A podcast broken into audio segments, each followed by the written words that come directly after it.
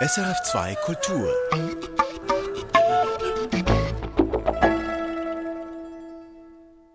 Carla Bley wusste schon als Teenager genau, was sie wollte.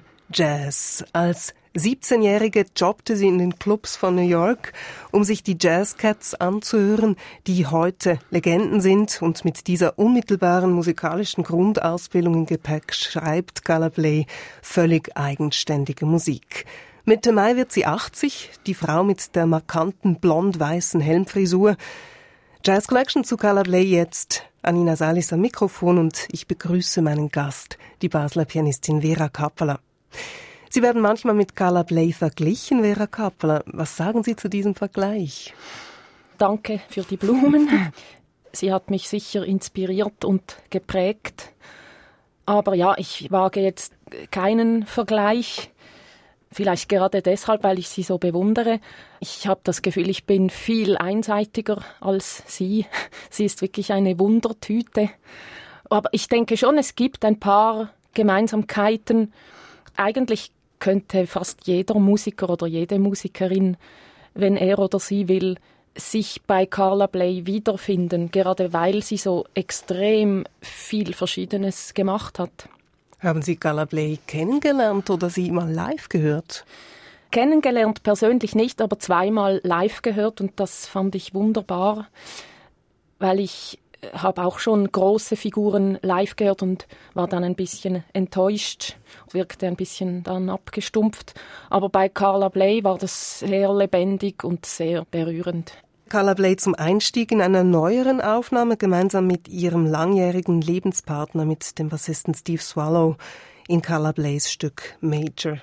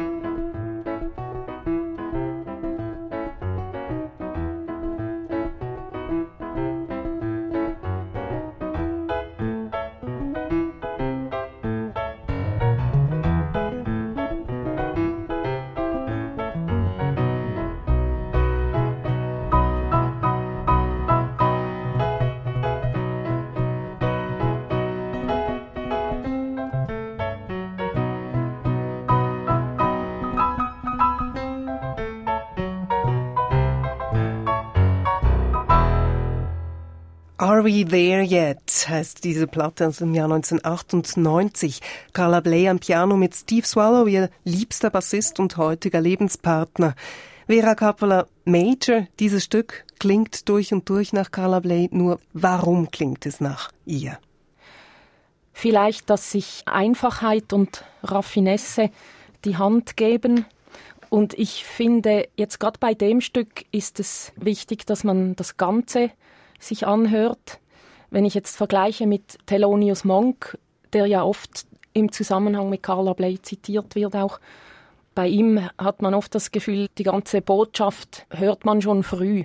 Und bei Carla Bley dauert es manchmal ein Weilchen, bis dann die Kontraste kommen oder diese Überraschungen. Und das macht es für mich eigentlich so toll, weil zuerst es wirkt so ein bisschen wie ein Calypso. Das, es hat so was von einfacher Tanzmusik, jetzt mal abgesehen vom ungeraden Takt. Aber sonst sind es so Schlaufen, so Turnarounds und immer wieder um dasselbe Tonzentrum. Und ganz schlicht auch instrumentiert, ganz entschlackt. Auch schön einfach die Duo-Besetzung. Ich denke, wenn das mit einem Quintett gespielt würde, würde es anders wirken. Zuerst zirkeln sie herum mit vielen Akkorden und dann landen sie auf einem Akkord und das ist dann plötzlich in wieder gerader Takt, vier Viertel, was dann eine Überraschung wird, lustigerweise. Und dann auch eine witzige Phase ist, wo sie soliert, so Tonalitäten übereinander schichtet. Vorher noch ganz harmlos, könnte man fast sagen. Und plötzlich macht sie wirklich so schräge Soli mit ganz wenigen Tönen. Also das ist, glaube ich, auch ein Markenzeichen von ihr, diese ganz sparsame Art, Klavier zu spielen. Und da ist natürlich immer auch ein bisschen Ironie oder Humor drinnen. Sie selbst sagt, ihr Stil sei als Resultat ihrer eigenen technischen Grenzen gewachsen. Ist das Koketterie oder sehen Sie das auch so? Ja, ich kann das gut nachempfinden. Je weniger man hat, umso mehr macht man dann etwas aus dem, was man hat. Und ich finde auch, wie sie komponiert, zum Teil erinnert es mich auch ein bisschen an die großen Klassiker, so Mozart oder Haydn, wie die manchmal mit ganz banalen Motiven, ganz kindlich einfachen Melodien einfach ganz intelligente Musik machen. Gehört also das Augenzwinkern und der Witz und das Spiel mit dem Einfachen dazu immer bei Carla Blays Stücken? Ja, ich finde auf jeden Fall. Und ja, es immer kommt dann irgendwo eine Überraschung, irgendein lustiger Schluss oder irgendwo ein Registerwechsel diese Balance zwischen Raffinesse und einfach, das ist einfach sehr musikalisch gemacht. Sie haben eine Reihe von Carla Blays Kompositionen im Repertoire, Vera Coppola. Wie lässt es sich mit diesen Stücken arbeiten? Ich habe die ganz kurzen Stücke, diese Miniaturen, einfache Notation, keine Taktstriche oft, wenig äh, Angaben doch, es gibt so ein Stichwort, wo man dann eben versuchen kann, die Geschichte weiterzuerzählen. Ich finde das fast spannender oder dankbarer, als jetzt über vorgefertigte Akkordsymbole zu improvisieren. Das ist die Jazz Collection zur Komponistin und Pianistin Carla Bley und wir gehen jetzt in großen Schritten chronologisch durch ihr Werk. Carla Bley ist 1936 mit Mädchennamen Carla Borg zur Welt gekommen als Tochter eines Kirchenmusikers. Was hat sie da genau in dieser frühen Zeit mitbekommen? Also ich denke, sie hat sehr viel Musik gehört. Sie hat sicher ihrem Vater zugehört, wie der Orgel spielte. Und der Vater war ja auch Klavierlehrer. Sie hat sicher auch bei ihm Unterricht bekommen und hat auch schon früh angefangen, Noten zu schreiben oder zu komponieren. Es gibt die Geschichte, wo sie dem Vater ein Notenblatt zeigt mit ganz vielen Noten drauf, ohne Notenhälse. Und dann hat er gesagt, ja, es sind jetzt ein bisschen viele Noten. Und hat sie einfach rausradiert, die meisten, und Notenhälse gemacht. Und seit dann habe sie bewusst angefangen, mehr Platz zu lassen, mehr Pausen. Also es sind frühe prägende Ereignisse. Und eben, sie hat viel Musik gehört, auch im Radio. Dann hat sie zum Beispiel mit dem Kassettenrekorder ein Stück von Satie aufgenommen. Und dann ging der Kassettenrekorder kaputt. Also sie konnte nicht mehr aufnehmen. Und dann hörte sie einfach immer nur dieses Stück. Also auch hier wieder eine Limitation äh, und aus dem etwas machen. Und ich denke, das inspiriert mich sehr wenn man Ihnen so zuhört, bekommt man den Eindruck, auch die Beziehung zum Vater war da äußerst wichtig. Ja, sie hat ja heute noch ein Bild von ihrem Vater in ihrem Arbeitszimmer hängen, der sie immer eben an diese Zeit erinnert. Dennoch verließ sie ihr Zuhause in Portland in Oregon im frühen Alter von 17 Jahren. Sie zog nach New York und da hat sie gejobbt als Zigarettenmädchen oder als Garderobiere, egal was, Hauptsache es war in einem Jazzclub. Ja, also das sagt sie auch heute noch, dass das eigentlich die beste Schule gewesen wäre, dass sie dort einfach so viel Jazz gehört hat, eben vor allem Bebop und Cool Jazz und Hardbop. Das hat sie offenbar total fasziniert und sie sagt auch heute noch, ja, junge Leute, die kein Geld haben, sollen doch in einem Club arbeiten, da bekommt man am meisten mit. Und doch hat sie dann die glückliche Schicksalsfügung, dass sie den Paul Bley getroffen hat, der sie gefördert hat und eben dann ihre klassische und Kirchenmusik-Hintergrund, dass das am Schluss alles zusammenkam, das leuchtet eigentlich ein. Der Pianist Paul Bley wurde auch ihr erster Ehemann, von ihm hat sie den Nachnamen. Er regt sie zum Komponieren an, das war so Ende der 50er Jahre, und spielt ihre ersten Stücke. Etwa 25 Jahre jung ist Carla Bley, als sie das Stück schreibt, das wir als nächstes hören. Jesus Maria, ein Juwel von einem Stück, finde ich. Es ist wirklich ein wahnsinniges Stück. Miles Davis, Kind of Blue, das war ja auch so etwa diese Zeit. Nach all den Revolutionen in den 40er, 50er Jahren kommt so eine ruhige, lyrische Insel. Jesus Maria beginnt ganz schlicht mit einer einfachen Melodie und die Akkorde sind zwölf Takte lang dieselben, so fast modal. Manchmal denke ich auch ein bisschen so an Ravel-Lieder, ja, auch ein bisschen so spanische Flamenco-Ansätze. Und dann eben, was es halt so interessant macht, im Mittelteil kommt so eine Störung rein, man könnte fast sagen falsch. Also in den Akkorden steht Des-Dur und die Melodie spielt einfach wirklich in Des Moll und es ist nicht mal so, dass es nach Blue Notes klingt. Es klingt einfach wirklich befremdend und das ist schon auch typisch Carla Bley, finde ich. Dort, wo es sein muss, kommt etwas, das einen Kontrast bringt, aber gar nicht bemüht wirkt. Es wirkt alles sehr organisch zusammen. Jesus Maria von Carla Bley hier im Trio von Jimmy Giuffre mit Paul Bley am Piano und Steve Swallow am Bass.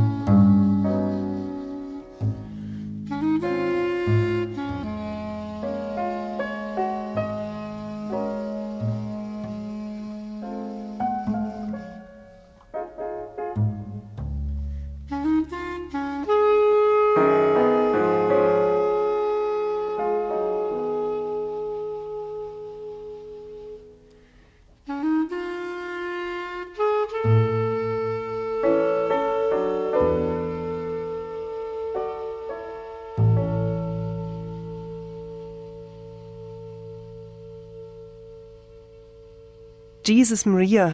Carla Blaze Komposition für Jimmy Jufrey und sein Trio hier in der Jazz Collection auf SRF 2 Kultur. Jimmy Jufrey spielt hier mit Paul Bley und Steve Swallow, der damals noch Kontrabass spielte. Beide Bandkollegen von Jufrey sind für Carla Blaze Leben und Schaffen zentral. Paul Bley, das haben Sie schon erwähnt, war ihr erster Mann und hat sie als Komponistin in der Szene eingeführt. Und der Mann am Bass hier, Steve Swallow, wurde dann Jahrzehnte später ihr Ehemann, ihr Dritter. Vorher war sie über Jahre mit Michael Mantler verheiratet. Er führte mit ihr das Jazz Composers Orchestra und gemeinsam mit ihr gründete er ein eigenes Label und Verlag. Und wenn man das so hört, dann fällt auf, dass Privatleben und Beruf eng verschmolzen sind im Leben von Carla Bley. Welchen Einfluss hat das auf die Musik oder auf das kreative Schaffen, Vera Kapala? Also jetzt gerade im Gespann Paul Bley und Carla Bley, denke ich, das war ein Traumpaar, also auf künstlerischer Ebene. Das war eine wunderbare Wechselwirkung. Die haben sich gegenseitig inspiriert. Ja, es gibt ja diese Anekdote, wo der Paul Bley zur Carla sagt, ja, ich brauche dann noch für morgen sechs Stücke fürs Studio. Ich, also es klingt ein bisschen unglaubwürdig, aber wenn das stimmt, hat er sie vielleicht auch bewusst provoziert, weil er wollte radikalere Formen.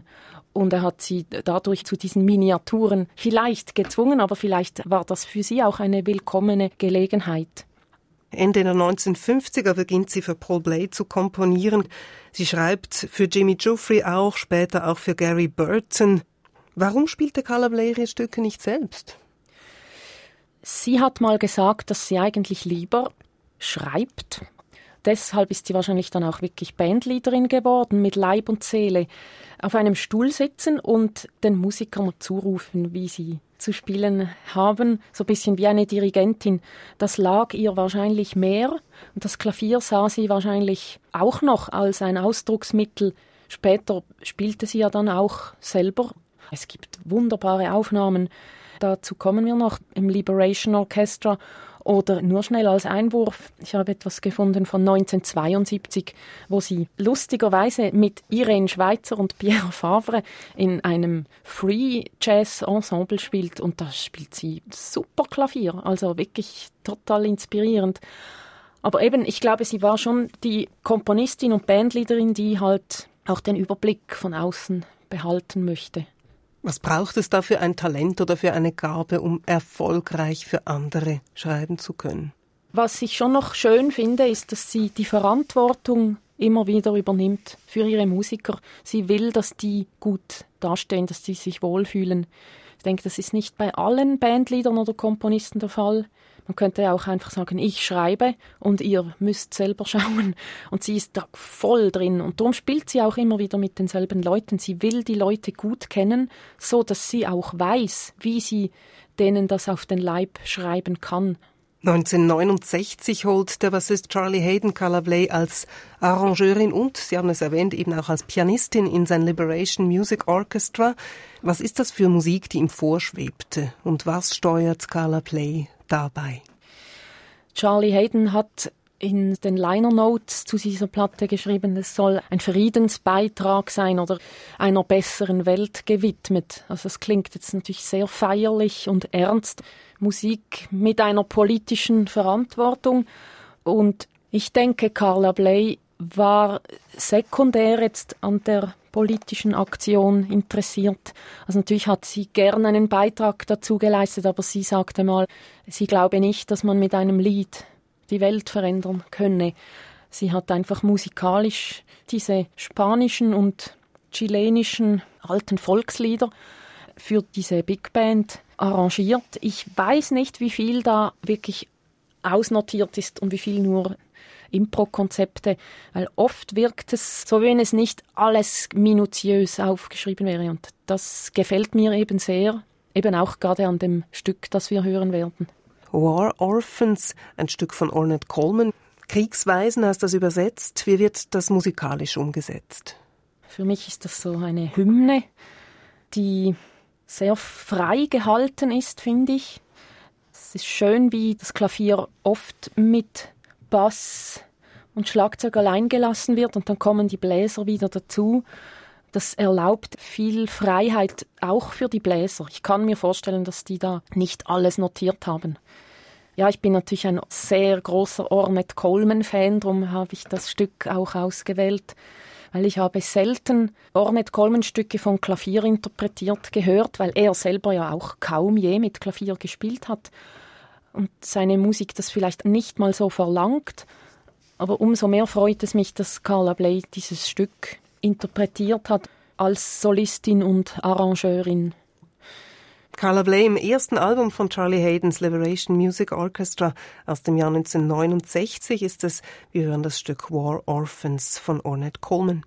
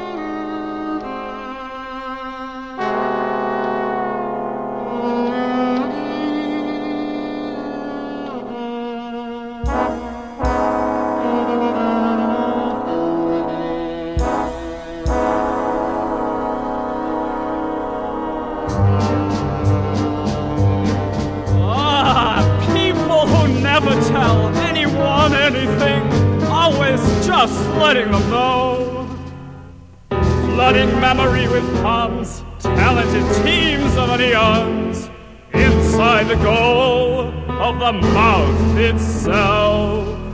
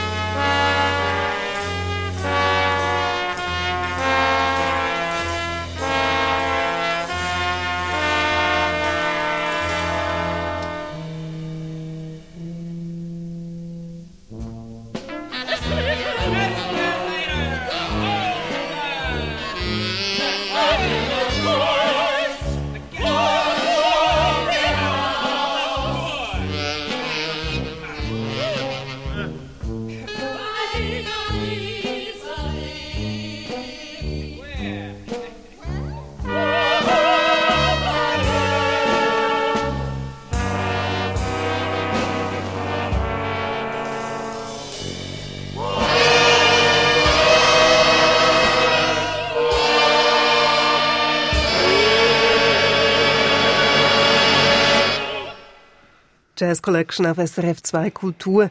Hier geht es um die Pianistin, Komponistin, Big Band Leaderin Carla Bley und so klingt das Werk, mit dem sie international bekannt wurde. Escalator Over the Hill 1972. Ein ungeheures Mammutprojekt. 50 Musiker, Sänger, Rezitatoren waren involviert, aufgeteilt in verschiedene Orchester. Vera Kappeler, was ist Escalator Over the Hill?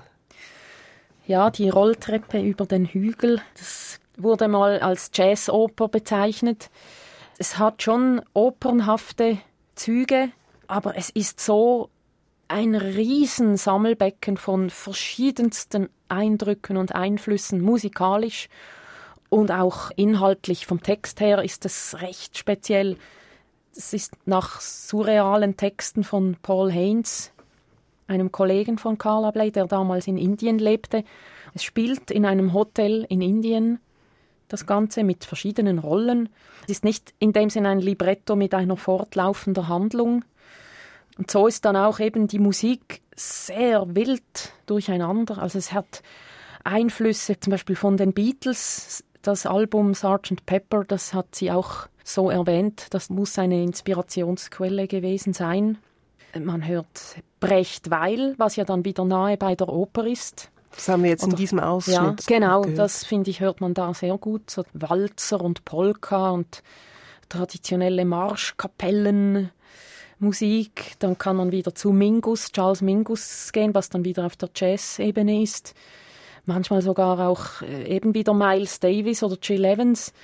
Dann höre ich auch Singer-Songwriter, plötzlich wieder so à la Johnny Mitchell, Prog-Rock, was halt in der damaligen Zeit auch aktuell war. Das hat sie alles aufgenommen und verarbeitet.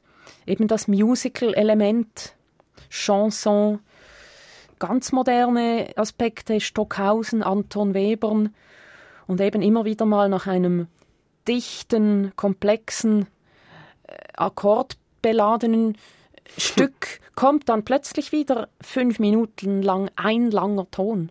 Also auch da wieder hat sie so ein gutes Gespür für Proportionen. Wie ist denn dieses Mammutprojekt überhaupt entstanden? Was der Anstoß war, weiß ich nicht. Ich weiß einfach, dass sie angefangen hat zu schreiben, wahrscheinlich schon für diese große Besetzung.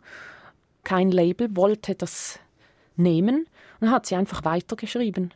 Es wurde dann einfach länger und länger. Ich denke nicht, dass sie das so geplant hat, dass das so lang wird, aber es spricht ja auch dafür, dass sie eine enorme Quelle in sich hatte oder einen Vulkan, der einfach raus musste. Drei LPs umfasst das Werk Escalator Over the Hill. Schließlich gab Carla Bley es selbst heraus auf dem Label, das sie gemeinsam mit ihrem damaligen Mann führte, Michael Mantler. What heißt das Label und gut hat sie es getan, weil heute ist Escalator Over the Hill ein Klassiker. Und doch ist es äh, nicht so wahnsinnig jetzt bekannt. Also natürlich haben alle schon davon gehört, aber ich kenne jetzt wenige Leute, die das Werk auch wirklich kennen und gehört haben. Ich selber auch nicht. Ich habe es, glaube ich, noch nie ganz am Stück durchgehört. Manchmal ist es mir einfach zu viel. Es klingt ja wirklich wie Musiktheater ein Drama, das auf die Bühne muss. Und das ist aber ja äh, nicht der Fall gewesen. Es war ein reines Studioprojekt Jazz neu in künstlichem Raum. Eigentlich eine Labormusik. Und erst in den 90er Jahren gab es eine Erstaufführung. Für Carla Bley bedeutete das Werk, wie gesagt, den Durchbruch und die Erfahrung, dass sie das selber herausgeben musste, das hat sie definitiv reifen lassen zur Geschäftsfrau, die die Fäden in der Hand hält. Carla Bley besitzt die Rechte aller ihrer Stücke heute selber und nimmt diese Stücke auch selber auf in einem eigenen Studio. Eine der ersten Platten, die Galablay nach Escalator Over the Hill, diesem ehrgeizigen Projekt, selber produzierte, heißt Dinner Music. Das ist eine Überraschung, dieser Titel. Warum dieser Name? Ja, ich glaube, das ist auch ein bisschen humorvoll zu sehen. Man hätte jetzt nicht damit gerechnet, dass eine Carla Bley Dinner Music macht, aber das zeigt eben ihre Bandbreite und eben ihren Humor auch mit Unterhaltungsmusik, die Grenzen ein bisschen überschreiten, mit dem auch zu spielen. Und man hört beim Stück Aida Lupino am Anfang so Stimmengewirr und Geschirrgeklapper. Also natürlich ist das ein Hinweis, ja, wir machen jetzt Dinnermusik, oder? Dass das alles natürlich nebeneinander hergeht. Für sie ist das selbstverständlich. Sie nennt sich ja Tutti Frutti. Also sie weiß das, dass das wirklich recht bunt ist. Aber drum funktioniert das irgendwie. Sie haben sie anfangs der Sendung als musikalische Wundertüte ja. bezeichnet. Das bestätigt sich hier wieder. Wir hören das Stück Aida Lupino. Warum haben Sie dieses Stück ausgewählt? Das ist eines Ihrer bekanntesten und beliebtesten Stücke. Das ist ja auch so ein Unfall. Also ähnlich wie das mit dem Kassettenrekorder, der kaputt ging, oder mit dem Escalator, das, das einfach in die Länge gezogen wurde. Aida Lupino, da wollte sie eigentlich etwas Schwieriges schreiben und es kam einfach immer das heraus. Diese kindlich einfache Melodie und so, das fast schon ja harmlose Liedchen. Und diese Version gefällt mir eben auch, weil sie ein bisschen unzimperlicher ist. Es gibt ja auch viele lyrische balladeskere Versionen und die ist jetzt so eben so groovig und ein tolles Piano-Intro eben neben diesem Stimmengewirr. Ganz spärlich, spröd, ein bisschen wie so Jacques Dati-Filme. Auch da ist schon wieder der Humor. 1976 aufgenommen, Aida Lupino aus dem Album Dinner Music von Carla Bley.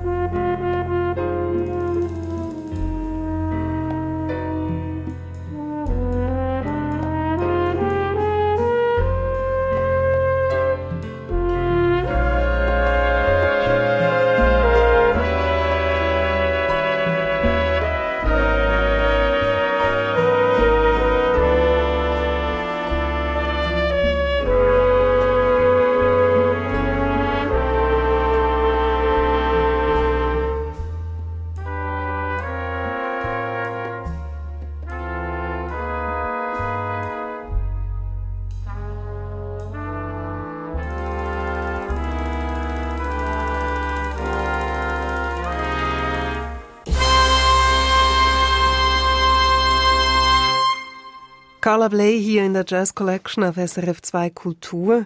Step Mother heißt dieses Stück hier, das wir jetzt beim Hören nicht unbedingt als typisch Carla Bley bezeichnet haben. Vera Kappeler, warum schreibt sie so ein Stück auf ihr Album Looking for America? Ja, das ist wirklich lustig. Da überrascht sie eben auch wieder. Gerade wenn man das nicht von ihr erwartet, solche saubere, eigentlich fast schon herkömmliche Big Band, Klangkörper, Jazz-Tradition, der sie irgendwie doch treu bleibt. Es hat so ein paar Farben, also dass sie am Klavier sitzt, da bin ich sehr froh, weil wenn sie dann mal herauskommt am Klavier, merkt man schon, ja, das ist so ihre karge und nicht ganz so weiche Art. Und zum Beispiel der Schlusston, das ist auch so nicht grob, aber so ein bisschen ein, ein Schuss, oder? Fast schon witzig mhm. könnte man das ja. verstehen, dieser pompöse Schluss. Und vielleicht hat das auch mit dem Umfeld zu tun. Das mhm. Album heißt Looking for America, herausgekommen im Jahr nach den Terrorattacken auf die Twin Towers 2002. Man sieht auf dem CD-Cover, wie Carla Bley in ein Fernrohr guckt. Hier hat sie vielleicht einen Aspekt gefunden von Amerika in diesem Stück hier. Und die Band und die Songtitel und Covers von Carla Bley, die sind sowieso eine Erwähnung wert. Vera Kappler, haben Sie da einen Liebling? Also ein Liedtitel finde ich ziemlich lustig, das heißt More Brahms. Mehr Brahms. Und dann kommt wirklich so ein Fusion-Pop-Stück. hat mit Brahms. Ja, vielleicht indirekt ein bisschen zu tun, aber eben, oder Awful Coffee. Sie hat schon eine große Fantasie. Wo sie immer auch eine Geschichte erzählt und einem ja. irgendwie auch auf die Sprünge mhm. hilft, habe ich den mhm. Eindruck. Und eben auch sich selber nicht immer so ganz ernst nimmt vielleicht. Das kindliche, mädchenhafte, das hat sie nie ganz abgegeben, glaube ich. Zwischen den beiden Aufnahmen, die wir jetzt gehört haben, Dinner Music und Looking for America, sind 26 Jahre verstrichen. Wie hat sich Carla Bley und ihre Musik entwickelt? Zum Teil kommt es mir ein bisschen vor, wie wenn sie, was sie alles in Escalator erstmal gesammelt hat, wieder aufgegriffen hat. Zum Beispiel, was mir aufgefallen ist, ist Musikmechanik im Jahr 1979. Das finde ich ein sehr schönes Album wo so das kurlig Verspielte zum Klingen gebracht wird. Auch instrumentale Experimente, so mit Glockenspiel, Toy-Piano, Orgel, hört man sie auch an der Orgel. Dann gibt es I Hate to Sing, wo eher wieder das Theatralische und auch ein bisschen übertriebene Elemente hat, wo auch die Mitmusiker dann zu Sängern werden. Also sie spielt dann auch ein bisschen mit dem Laientum. Diese Platte finde ich auch wirklich interessant. Und dann andere Platten haben wieder mehr das Klassische, wirklich mit Streichern, Klarinetten, Flöten, Fancy Chamber Music zum Beispiel. Oder andere haben wieder das rein Jazzige. Ich glaube, sie liebt schon den großen Orchesterklang. Und sie hat auch viel im Duo gearbeitet. Das mit dann auch ihrem wieder. Mann, genau, das, das ist auch dann wieder ein schöner Kontrast. Diese kleine Kammermusik mit dem treuen, das ist ja unglaublich. Der Steve Swallow, der ist über Jahrzehnte immer dabei. Was hat sie denn für eine Bedeutung für den Jazz? Für mich ist sie auch eine Art Vermittlerin, gerade weil sie sich mit so vielen Genres und Musikstilen auseinandergesetzt hat und das ernst genommen hat, doch trotz all dem Schalk und Humor auch immer wieder dem gehuldigt hat und das auf eine selbstverständliche Art immer wieder verbunden hat. Sie hat sicher geholfen, den Jazz auch wieder neu zu öffnen, eben den Humor reinzubringen, den Unterhaltungswert, der ja so ab der Bebop-Zeit, das war ja schon fast verpönt, da hat sie schon ziemlich auch immer wieder angeeckt, denke ich. Inwiefern kann Carla Bley Musikerinnen, aber auch Musikern Vorbild sein? Also sicher so nichts ist unmöglich. Es klingt jetzt ganz schlimm, es klingt so amerikanisch, aber so, probier das aus, auch wenn es noch so verrückt ist. Wo sie aber auch Vorbild ist, ist wahrscheinlich in ihrer Lebensführung, in der Balance, die sie hat. Einerseits als solitäre Komponistin, was ja gefährlich sein kann. Man kann sich ja total äh, absondern da, aber Sie macht das einerseits, aber hat dann auch eben ihre Band. Sie hat mit Leuten zu tun. Sie arbeitet mit diesen Leuten. Das ist sicher auch ein wirklich gesunder Ausgleich. Sie ist jetzt 80. Wie lebt sie denn ja, heute? Wahrscheinlich lebt sie sehr gesund, dass sie immer noch so viel Energie hat und das machen kann. Und dann aber eben auch ihren Garten hat, der ist ihr offenbar sehr wichtig, die Gartenarbeit und das Draußensein oder dann raucht sie wieder ihr Tubak-Pfeifchen und macht dann eben nur so viel Konzerte wie nötig und hat eben ihr eigenes äh, Label, wo sie halt einfach frei ist. Gibt natürlich viel zu tun. Und so crazy sie in der Musik ist, so vernünftig ist sie wahrscheinlich im Leben. Das ist die Jazz Collection zur Komponistin und Pianistin Carla Bley, Redaktion Beat Blaser. Ich bin Anina Salis. Three Blind Mice heißt unser letztes Stück aus Carla Blays Quartettplatte The Last Chords von 2004. Vera Kapeler, ein paar letzte Worte zu diesem Stück Three Blind Mice. So viel ich weiß, ist das ein amerikanisches Volkslied.